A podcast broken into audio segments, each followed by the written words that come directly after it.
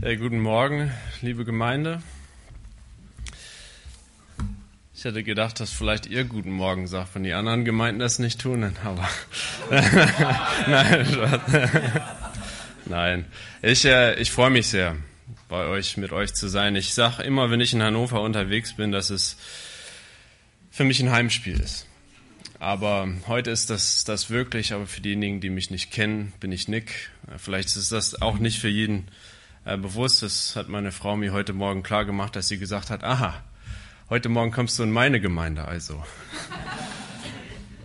es ist so wichtig, dass wir uns jetzt gerade auch Zeit genommen haben, für die Familie Will zu beten und für Peter zu beten. Denn wir wissen, er ist einfach, er ist nicht irgendjemanden, er ist Teil unserer Familie und diese Verbundenheit mit ihm, das ist ein Segen.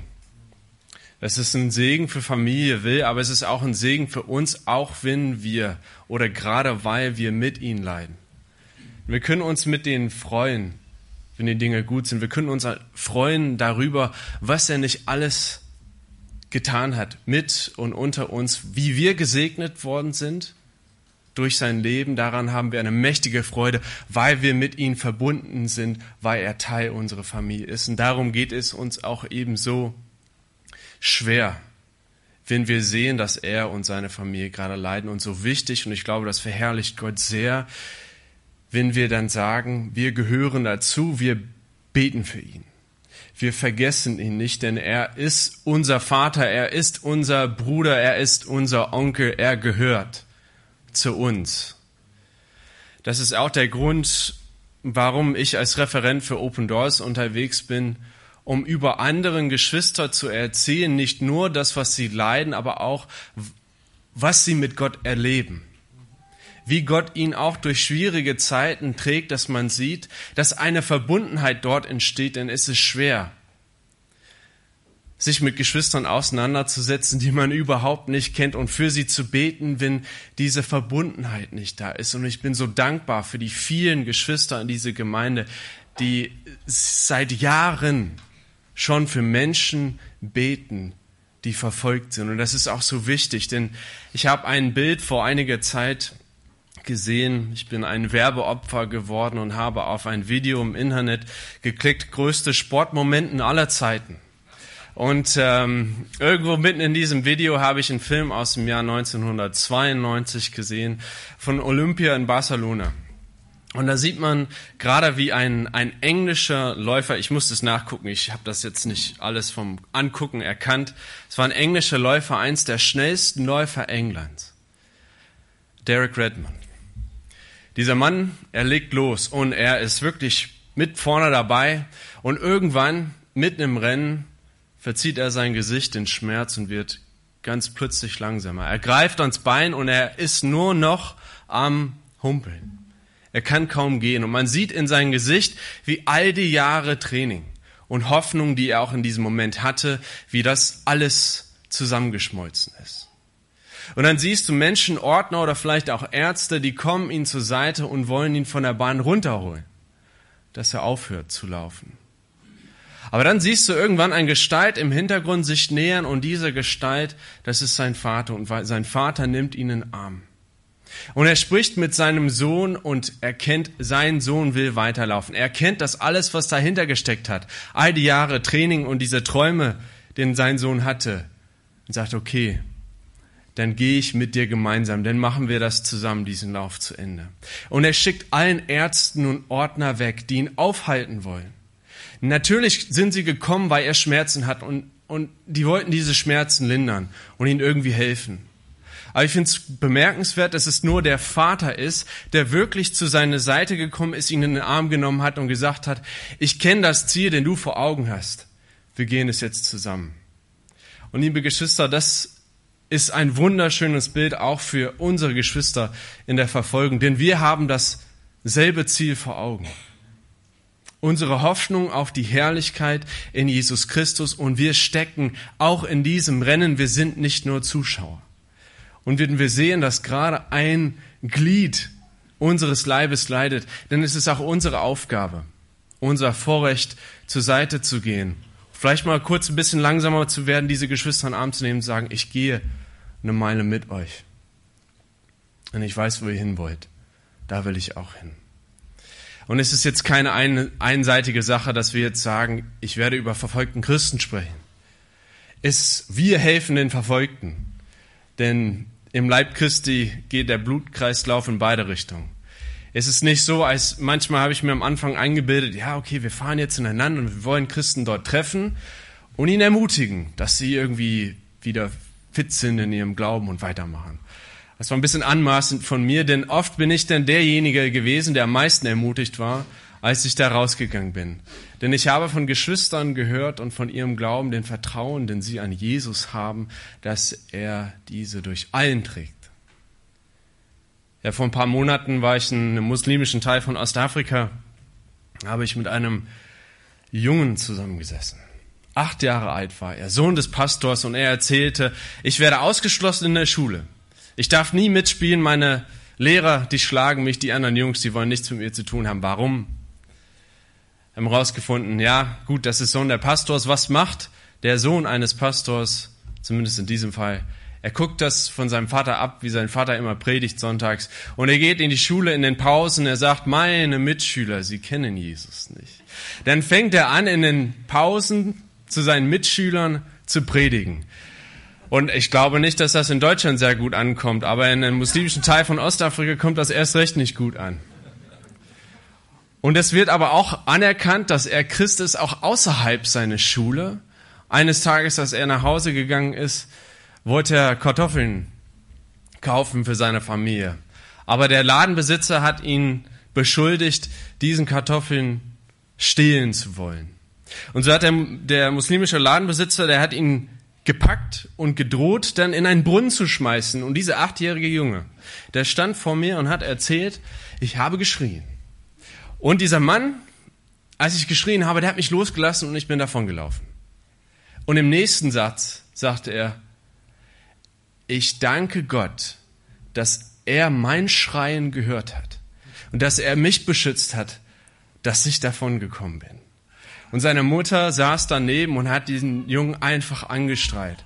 Denn sie wusste, mein, mein Sohn hat es bereits erkannt mit seinen acht Jahren. Es ist der Herr, den er anrufen kann in seine Not. Und er wird ihm zur Hilfe eilen. Davon, liebe Geschwister, könnte ich mir auch eine Scheibe von abschneiden. Also kann ich nicht sagen, dass es jetzt nur in die eine Richtung geht. Wir lernen eine Menge von unseren Geschwistern. Ich möchte einen Bibelvers mit uns heute lesen, bevor wir einsteigen, nochmal als Ermutigung. Denn ich erzähle nicht die Geschichten nur, damit wir bewegt werden, sondern dass wir einsteigen im Gebet, dass wir Fürbitter für unsere Geschwister tun, denn das hat eine Macht. Ich bin in Lukas Kapitel 22, ich lese den Vers 31 bis 34. Da haben die Jünger gerade das gemacht, was wir auch hinterher tun werden, gemeinsam essen und trinken mit Jesus.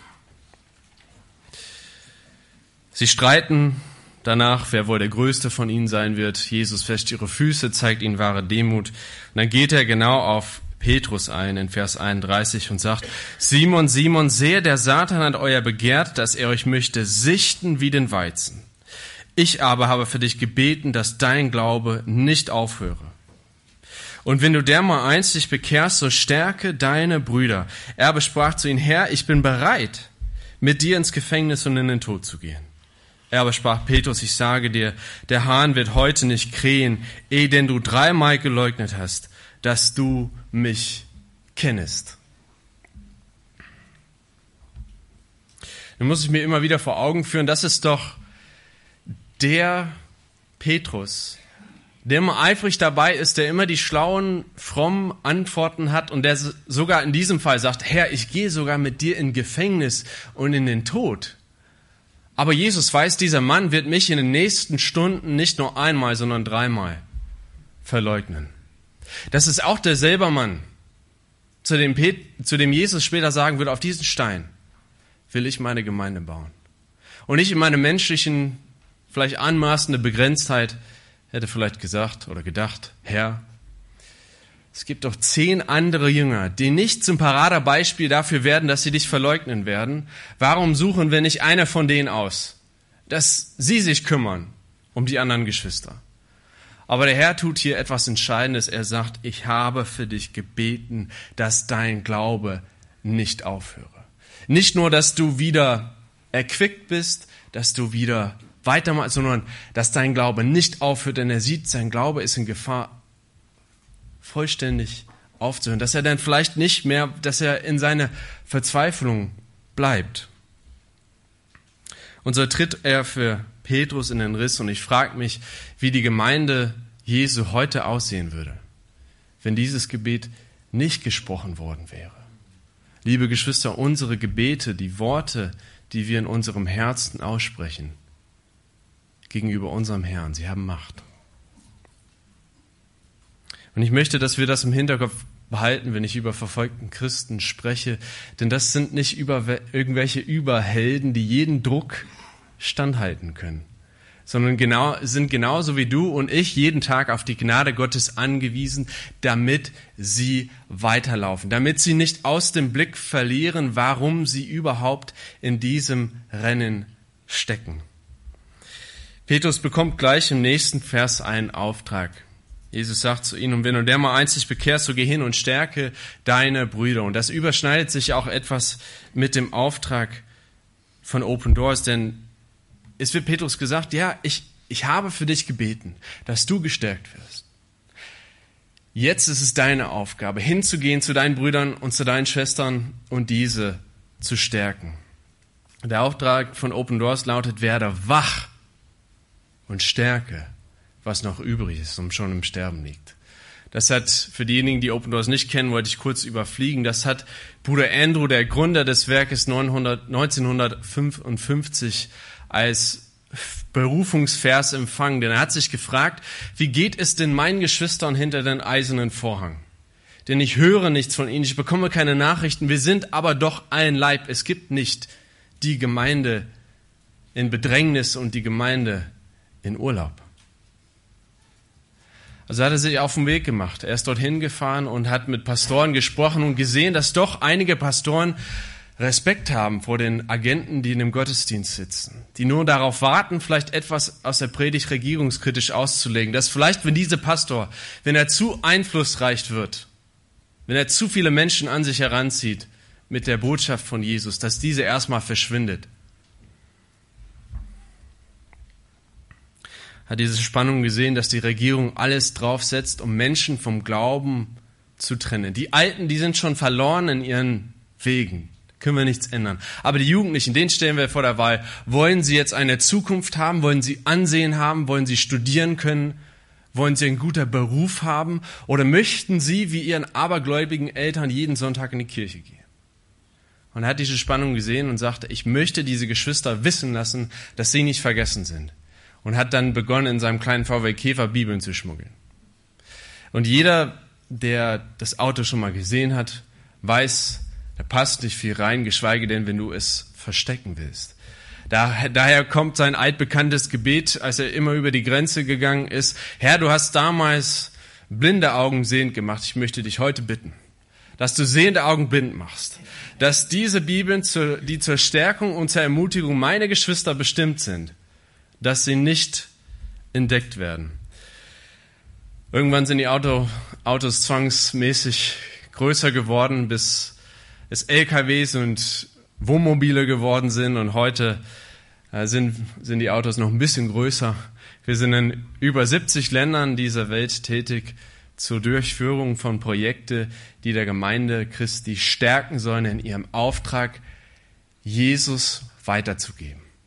Denn ich bin mir sicher, dass die Verfolgung von unseren Geschwistern aufhören würde, wenn unsere Geschwister bloß diese Botschaft für sich behalten würden. Denn es würde keinen Kim Jong-un in Nordkorea, der sich Gott gleich verehren lässt.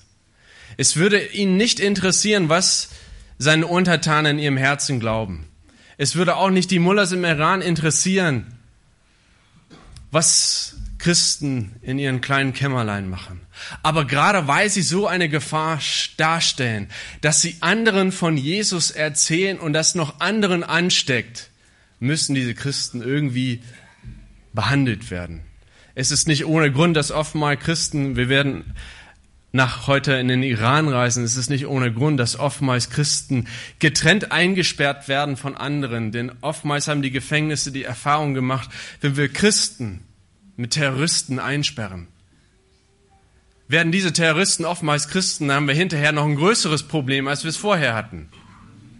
Denn diese, sie geben auch ihre Botschaft weiter und da steckt noch andere Menschen an. Und ich möchte genau auf diesen Geschwistern heute eingehen. Ich kann leider nicht über all die Christen, die weltweit verfolgt werden, sprechen. Wir, wir reden von um die 360 Millionen. Ich möchte gerade über diese Geschwister im Iran heute sprechen und dazu habe ich einen kurzen Film mitgebracht. Prachtvolle Moscheen, Menschen in muslimischer Kleidung. Es ist nicht zu übersehen.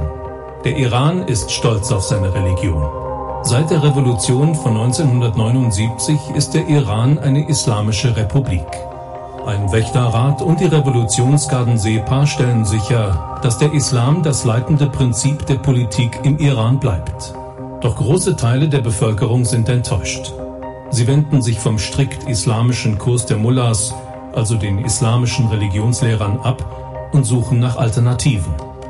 Viele informieren sich über Fernsehsendungen aus dem Ausland, Internetseiten und Freunde über den christlichen Glauben.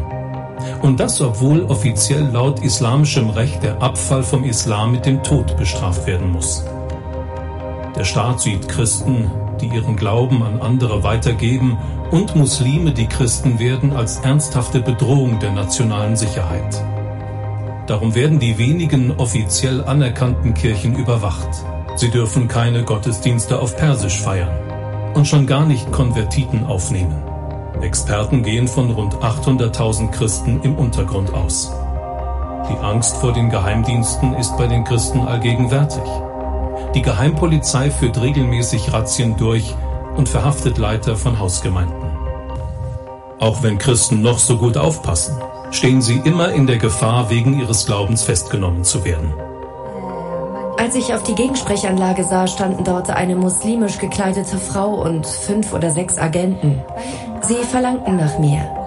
Sie schlugen lautstark an die Tür und riefen, öffne die Tür, lass deine Schuld nicht noch größer werden. Wir wissen, dass du zu Hause bist. Zwei Agenten setzten mich in ein Auto und brachten mich ins Evin-Gefängnis. Das Evin-Gefängnis in Teheran ist berüchtigt. Folter ist an der Tagesordnung.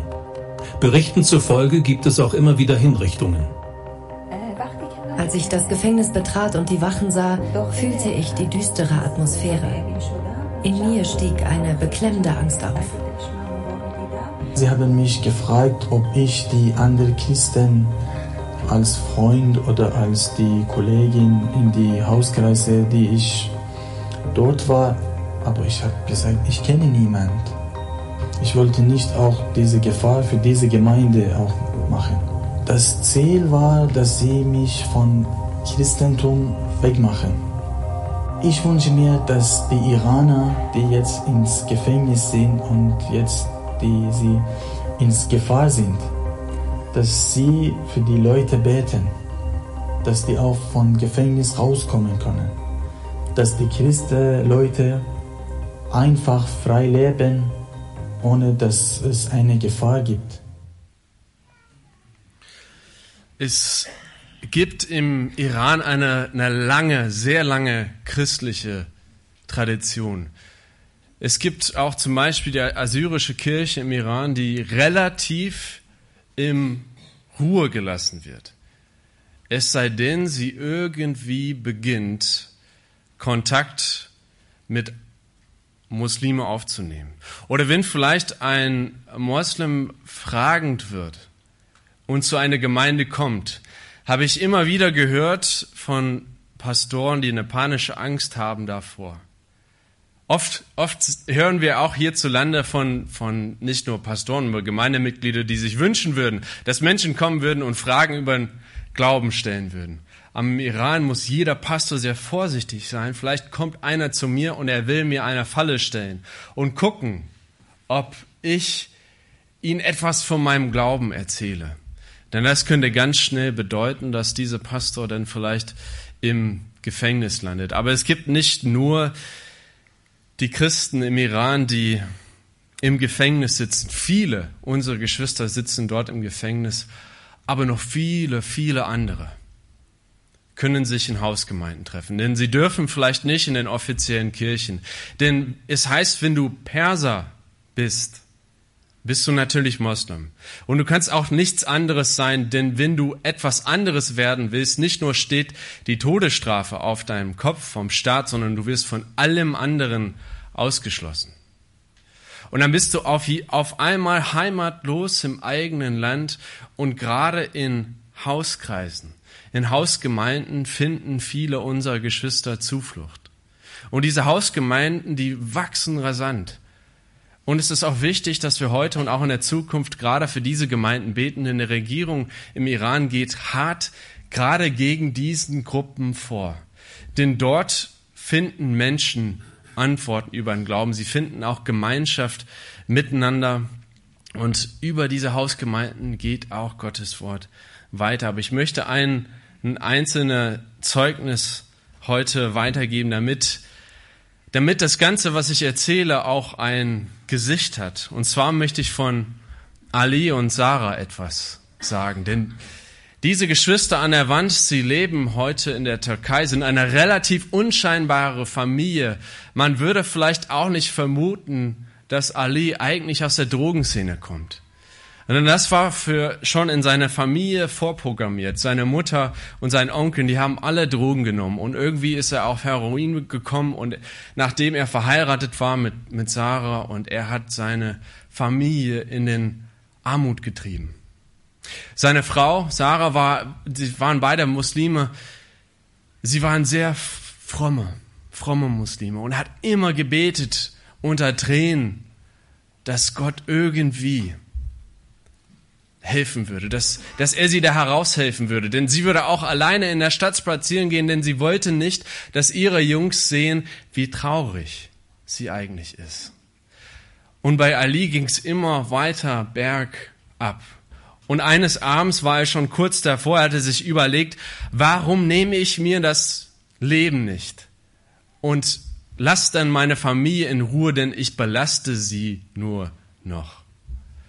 Und an dem Abend hat er einen Traum gehabt. Er hat einen Traum gehabt von einem Mann in einem weißen Gewand, der seine Hände zu ihm ausstreckt und ihn fragt, ob er es wagt, mit ihm zu gehen und hat die Hände dieses Mannes angefasst und hat erzählt, dass er das Gefühl hatte, als würde er irgendwie in Flammen aufgehen. Nicht, dass er verbrennen würde, aber dass es in ihn brannte.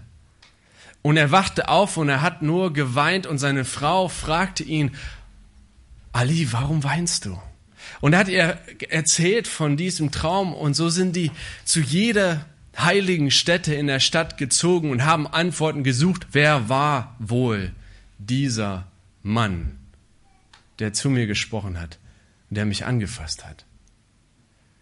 Und nirgendwo hat er Antworten bekommen. Und irgendwann ist er so verzweifelt geworden, dass er dann außerhalb seiner Religion begonnen hatte zu suchen. Und er hat doch einen wiedergesehen. Einen, der damals in der Drogenszene mit ihm war, aber der in so einer Hausgemeinde gelandet ist. Und der Mann in dieser Hausgemeinde hat ihm erzählt, Mensch, du hast Jesus gesehen. Und so hat Ali sich erstmal überhaupt damit auseinandersetzen müssen. Jesus, meinst du den Propheten oder wie? Und hat er sich lange mit dem Glauben auseinandergesetzt und sein Leben Jesus anvertraut. Seine Frau war aber sehr skeptisch, dass ihr Mann jetzt einen neuen Glauben angenommen hat und war, wusste erst nicht recht, was sie damit anfangen soll. Und irgendwann hat sie aber gesehen, wie sein Leben sich vollkommen auf den Kopf gestellt hat, dass sie gesagt hat, ich wusste, mein Mann hat irgendwas entdeckt und es war irgendwas Reales. Also hat sie sich selber damit befasst und hat sich auch entschieden, dann Jesus nachzufolgen. Aber dann fingen die Probleme erst, wie es für viele Geschwister im Iran ist, an. Dass erst dann die Probleme kamen, dann hieß es, ja, sie kann nicht mehr zu ihrer Mutter gehen, Denn ihre Mutter will sie gar nicht in ihrem Haus haben. Sie hat einmal danach mit ihr gegessen und es hieß, jedes Geschirr, was sie danach angefasst hat, das war dreckig, das sollte kein anderer anfassen. Denn ein unreiner Mensch hat das angepackt. Und das war für sie so ein Schmerz, auch da ausgeschlossen zu sein von ihrer eigenen Familie. Irgendwann war sie auch in einem Hauskreis und da kam eine Razzia vom Geheimpolizei und sie ist inhaftiert worden. Ali war nicht dabei. Er bekommt einen Anruf über das Handy seiner Frau vom Geheimdienst. Deine Frau ist verletzt, du musst jetzt ins Krankenhaus kommen. Er ist verdächtig geworden, also stützig. Und dann hat er das Krankenhaus angerufen. Er kannte da jemanden. Nein, deine Frau ist nicht hier. Also macht er sich gefasst. Er macht sich aufs Weg im Krankenhaus und löscht jede christliche Nummer in seinem Handy, denn er wartet nur darauf, dass die Beamten ihn dort abholen. Und tatsächlich haben sie ihn dort abgeholt. Er und seine Frau sind ins Gefängnis gebracht worden und haben eine ganze Woche in Einzelhaft verbracht, getrennt voneinander, wo es dunkel war und sie sind psychischen Folter in dieser Zeit ausgesetzt worden. Sie haben immer wieder gefragt, wer ist denn Christ? Wer, wer, wo habt ihr von diesem fremden Glauben gehört? Oder wer sind die Menschen in deiner Gruppe? Wir wollen Namen haben. Wir wollen Adressen haben. Und dann könnt ihr vielleicht wieder gehen. Irgendwann sind sie wieder raus aus dem Gefängnis gekommen, aber dann haben ihre Probleme nicht aufgehört. Denn es hieß, jeder Mensch, der Ali einstellen würde, bekommt einen Brief eine Woche hinterher von der Regierung, nee, den Mann musst du entlassen, den, den darfst du nicht beschäftigen. Seine Kinder durften nicht mehr in die Schule. Und so hat er sich irgendwann entschlossen, zwei Jahre danach, er ist heimatlos im eigenen Land, jetzt muss er gehen. Und sie leben heute zusammen in der Türkei, weil sie gesagt haben, wir konnten nicht für unsere Familie sorgen, wir konnten nicht leben im Iran, der Druck war viel zu hoch. Und so geht es vielen unseren Geschwistern, viele, die auch hierzulande gekommen sind. Und da habe ich einen, einen besonderen Gast heute Morgen, der uns, ja, der kein Gast ist, sehr wichtig auch zu sagen, einen besonderen Sprecher heute Morgen. Und es ist besonders, weil er immer in unserer Mitte sitzt und Teil unserer Familie ist und das, wir haben das Vorrecht, etwas von ihm zu hören, wie es den Geschwistern geht. Ali, komm mal nach vorne.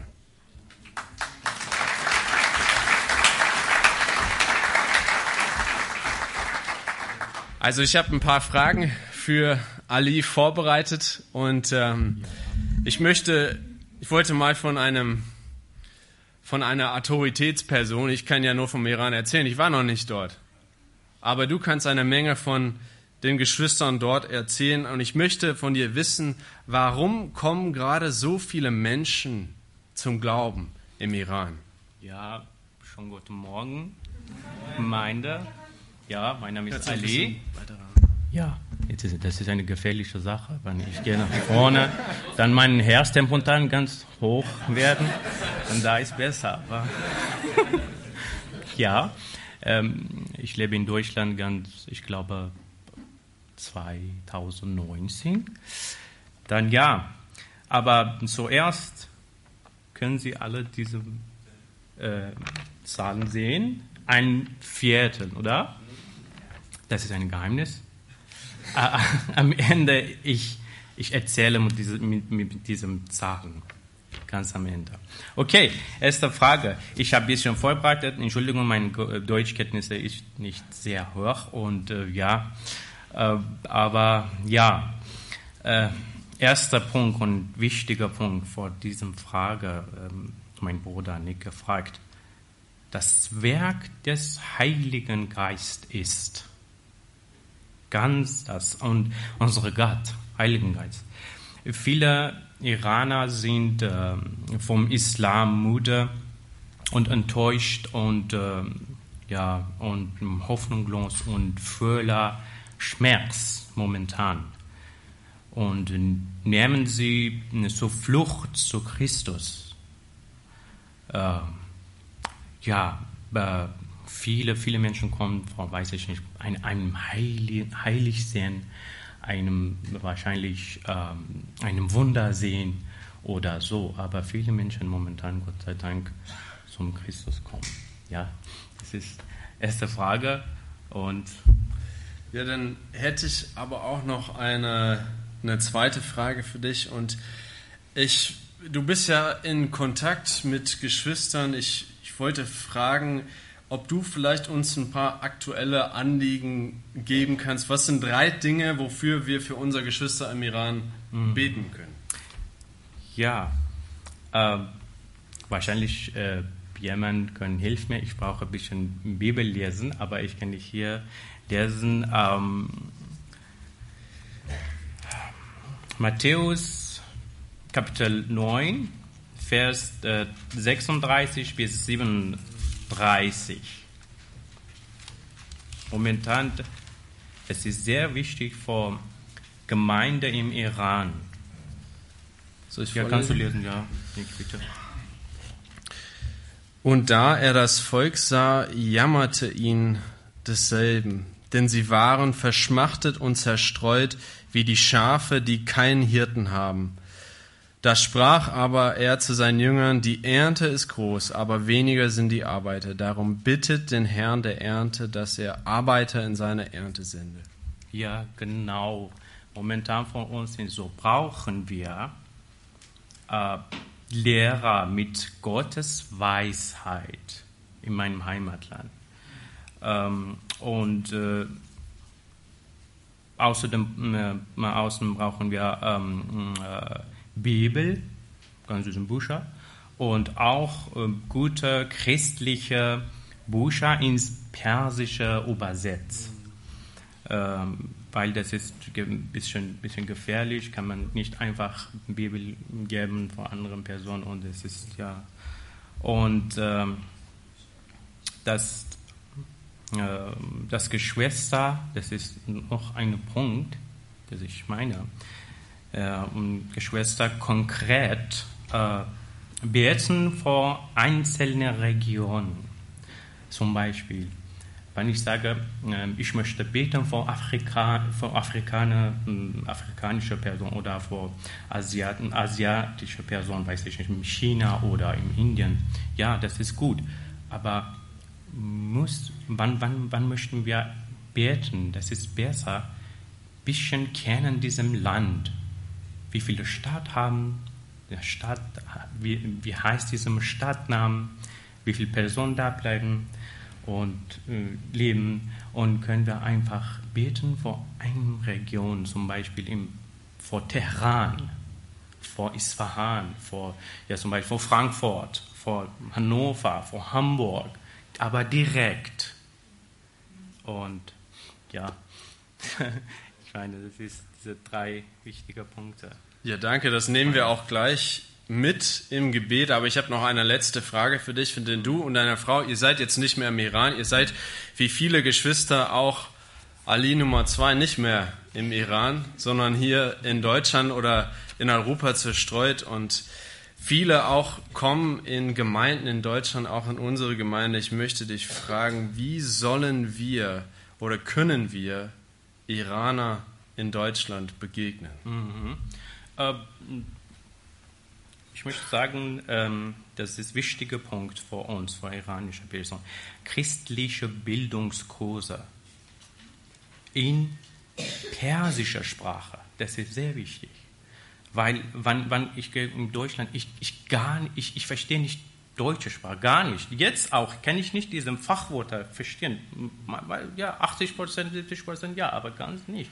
Und vor tief, tiefer Frage, vor Glauben, das ist auch ganz schwierig und brauchen wir sowieso einen Bildungsruf in, in, in persischer Sprache oder in anderer Sprache, Indiensprache wahrscheinlich, weiß ich nicht, afrikanische Sprache, alles. Ich, ich finde, das ist sehr wichtig. Äh, dann, ähm, ja, damit sie fragen und verstehen können, was, was, was die Wahrheit ist. Dann, äh, ja, ähm, im zweiten hm, kannst du nicht, äh, nicht noch, äh, noch mal bitte diese Lukas 10, Vers äh, von, von 20 bis 37, das ist ein bisschen länger, aber äh, Das, das Geschichte ist äh, barmherzige Samariter. Ja, äh, Zehn was? ja, na, nein. Äh, können Sie zu Hause einfach so. lesen. Das ist ein bisschen länger. Ja, dann, dann ja. Wir, wir, wir sind persisch, weil im ganzen Welt, wann, wann ein, eine Person kommt, ich möchte Flüchtlinge werden. Wir sind sehr verletzt ähm, und äh, zurückgewiesen und allein. Und äh, ja, wir brauchen barmherziger Samreit. Ja, das, das, das, das, das, das ist einfach so. Ja, können Sie diese Geschichte lesen, das ist eine sehr schöne Geschichte. Und schließlich möchte ich nach ähm, Gottes Wort in Matthäus Kapitel 13, ähm, ja, Vers 18 bis 23, äh, ja, sagen, äh, das ist äh, Gleichnis vom Seemann, oder? Ja, ja, Gleichnis vom Seemann. Egal wie sehr wir uns bemühen, es wird ein Viertel bringen. Das ist sehr wichtig. Und das gilt nicht nur für äh, persische Sprachen, sondern für alle Menschen. Es, es gibt nur einen äh, Unterschied mit der Kraft des Heiligen Geistes, unser Gott, ist im Viertel von uns momentan sehr viel. Ja, Gott sei Dank. ja, vielen, vielen Dank, Ali, auch, dass du das mit uns geteilt hast. Ähm, er hat zudem noch mehr gesagt, als wir ähm, in unserem Vorgespräch waren. Es ist so wichtig, wenn ihr gerade Iraner sieht oder Menschen, die vielleicht fremd in der Gemeinde sind, auf diese zuzugehen und anzusprechen, einen Anteil zu nehmen an dem, was sie erlebt haben oder vielleicht versuchen, ein Stück weit ihre Fragen zu stellen oder diese auch Fragen zu stellen. Und ähm, also habt ihr jetzt die Anliegen gehört und ich möchte, dass wir auch die Möglichkeit haben, gleich zusammen zu beten, dass wir zur Tat, zur Tat schreiten und für die Geschwister im Iran beten, dass wir für die Geschwister im Gefängnis beten, dass wir für die Hauskreisen beten, dass diese geschützt werden, aber auch, dass wir für die Regierung vor Ort beten. Wir haben auch eine Verantwortung, gerade für die Menschen, die unsere Geschwister verfolgen, zu beten, dass sie auch den Herrn kennenlernen können. Dann würde ich sagen, dass wir das in Gemeinschaft miteinander machen. Und äh, wer möchte, kann gerne ein lautes Gebet sprechen. Und ich würde die Zeit mit einem Gebet von vorne abschließen.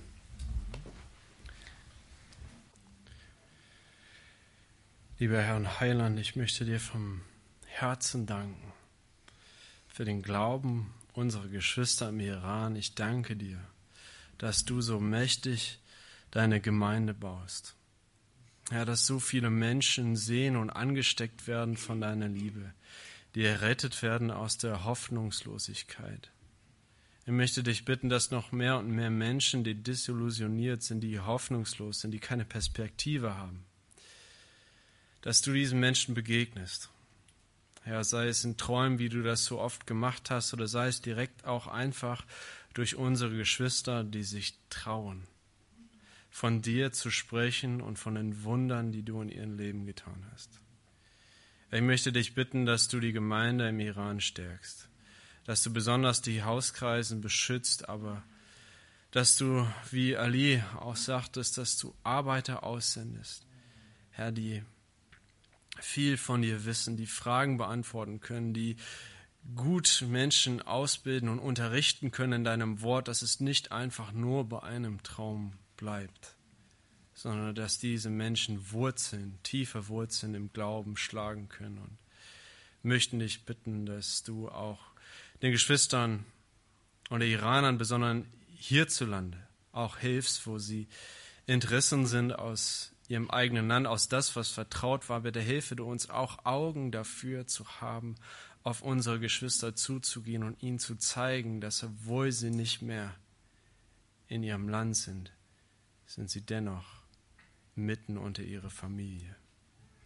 Ich möchte dir danken, Herr, für dein Opfer, das uns zusammenbringt. Danken, dass du diejenigen im Gefängnis nicht vergessen hast. Und ich möchte dich bitten, dass du auch Erbarmen hast über die Regierung, über die einzelnen Regierenden, dass sie umkehren, dass sie dich sehen können und erfahren können, dass du ein liebender und ein guter Gott bist. Wir danken dir, Herr, und geben dir alle Ehre, Lob und Dank in alle Ewigkeit. Amen. Ich möchte mit zwei Zitaten und eine Bitte schließen. Und zwar leider nicht von unserem Ali, von unserem Ali aus der Türkei. Führt die Geschichte vor. Der hat nur erzählt, kurz zu seiner Zeit im Gefängnis. Oder seine Frau, besser gesagt, Sarah, hatte gesagt, wenn du im Gefängnis bist, weißt du, dass du nicht mehr die Kontrolle hast. Niemanden kann dir helfen. Als ich im Gefängnis war, dachte ich an die Menschen, die für mich weinen und mit mir leiden. Aber am wichtigsten an diejenigen, die für mich beten, denn ohne Gottes Macht hältst du das nicht aus. Ihr Mann führte fort, egal wo du herkommst, das ist das Wichtigste, dass wir ein Leib sind. Als wir im Einzelhaft waren, das Einzige, was uns stärken konnte, war das Gebet, denn nur Gott kann an diese dunklen Orte gehen und sonst niemanden.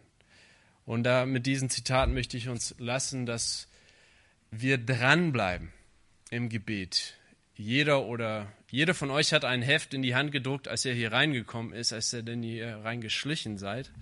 Ähm, dieses Heft ist nicht nur einfach zusätzliches Lesematerial, wozu man nie kommt, weil der Briefkasten sowieso ohnehin voll ist. Da sind tolle Geschichten drin, gerade von unseren Geschwistern, die uns einer Verbundenheit ein Stück weit spenden. Denn es ist so schwierig, Fürbitte oftmals für Menschen zu tun, wovon man auch nichts weiß. Und das ist einfach eine Möglichkeit, verbunden zu bleiben. Darin ist ein Kalender, ähm, mit einem Anliegen für jeden Tag. Ich nutze die Worte von unserem Ali. Es ist wichtig, konkret zu beten, euch eine Stadt auszusuchen oder vielleicht eine Straße oder vielleicht einen einzelnen Menschen für diesen Menschen gerade zu beten.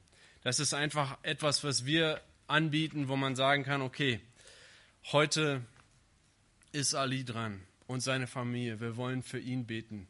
Das ist eine Erinnerung. Jeden Tag kann man das in seiner Bibel lesen oder am Frühstückstisch, wo auch immer man betet, dass man erinnert wird, dran zu bleiben, für unsere Geschwister weiter zu beten. Wer das empfangen möchte, kann gerne dieses Kärtchen ausfüllen, hinten drauf und in den durchsichtigen Kasten beim Ausgang einwerfen.